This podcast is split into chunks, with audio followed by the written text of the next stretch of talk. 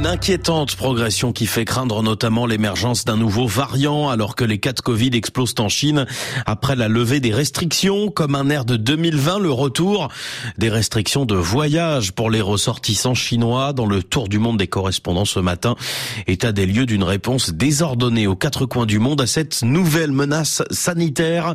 Réaction dispersée notamment au sein de l'Union européenne où Bruxelles a dû prendre les devants pour coordonner la riposte, Laure Broulard. C'est l'Italie qui a ouvert le bal en imposant dès la fin du mois de décembre un test à tous les passagers arrivant de Chine.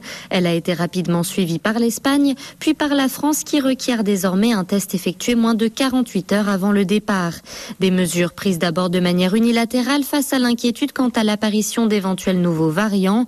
Lors d'une réunion mercredi 4 janvier, des experts des 27 se sont ensuite mis d'accord sur des recommandations communes mais non contraignantes, comme demander un test fait avant le départ de Chine et effectuer des tests aléatoires à l'arrivée sur le sol européen. Depuis, la Belgique, l'Allemagne et la Suède ont annoncé qu'elles allaient à leur tour imposer des tests, tandis que certains États membres prévoient d'analyser les eaux usées des aéroports. Laure Broulard à Bruxelles, alors que les Pays-Bas et le Portugal ont imposé à leur tour des tests aux voyageurs chinois, même chose au Canada, pour les voyageurs de Chine, de Hong Kong et de Macao, Pascal Guéricola. Selon les autorités canadiennes, cette mesure s'impose en raison du grand nombre de cas en Chine et d'un manque de données sur les variants en circulation. Pourtant, plusieurs experts considèrent que ces tests négatifs à l'arrivée au Canada ont peu d'impact pour limiter la propagation du Covid.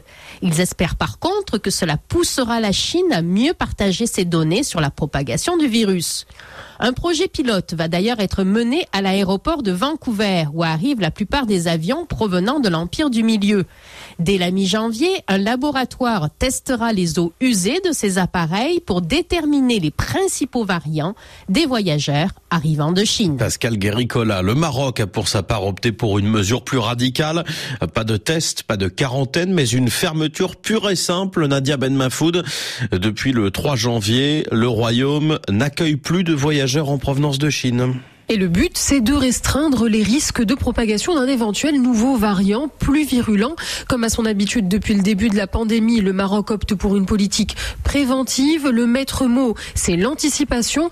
Et pour les autorités marocaines, c'est une stratégie gagnante qui a prouvé son efficacité. Il faut rappeler que le Maroc a longtemps fermé ses frontières pendant la pandémie, ce qui a certes permis de maîtriser la crise sanitaire, mais ce qui a aussi eu des conséquences sur l'économie du pays. Alors pour éviter d'être à nouveau dans cette situation, le Royaume préfère prévenir que guérir, mais le Maroc ne veut pas pour autant se brouiller avec la Chine. Le ministère marocain des Affaires étrangères a précisé que cette mesure exceptionnelle n'entache nullement l'amitié sincère et le partenariat stratégique entre les deux pays. Nadia Ben Mafoud. Et puis aux antipodes de ces mesures, aucune mesure spéciale en Thaïlande pour les touristes chinois. Pas de test, juste un certificat de vaccination à deux doses obligatoires. Alors cette décision, Carole Izou, provoque-t-elle de l'inquiétude?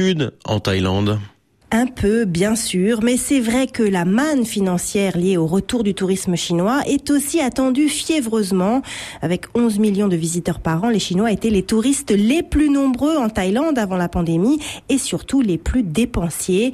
Malgré un rebond récent de l'industrie touristique, aucun véritable retour à la normale n'est envisageable sans leur présence.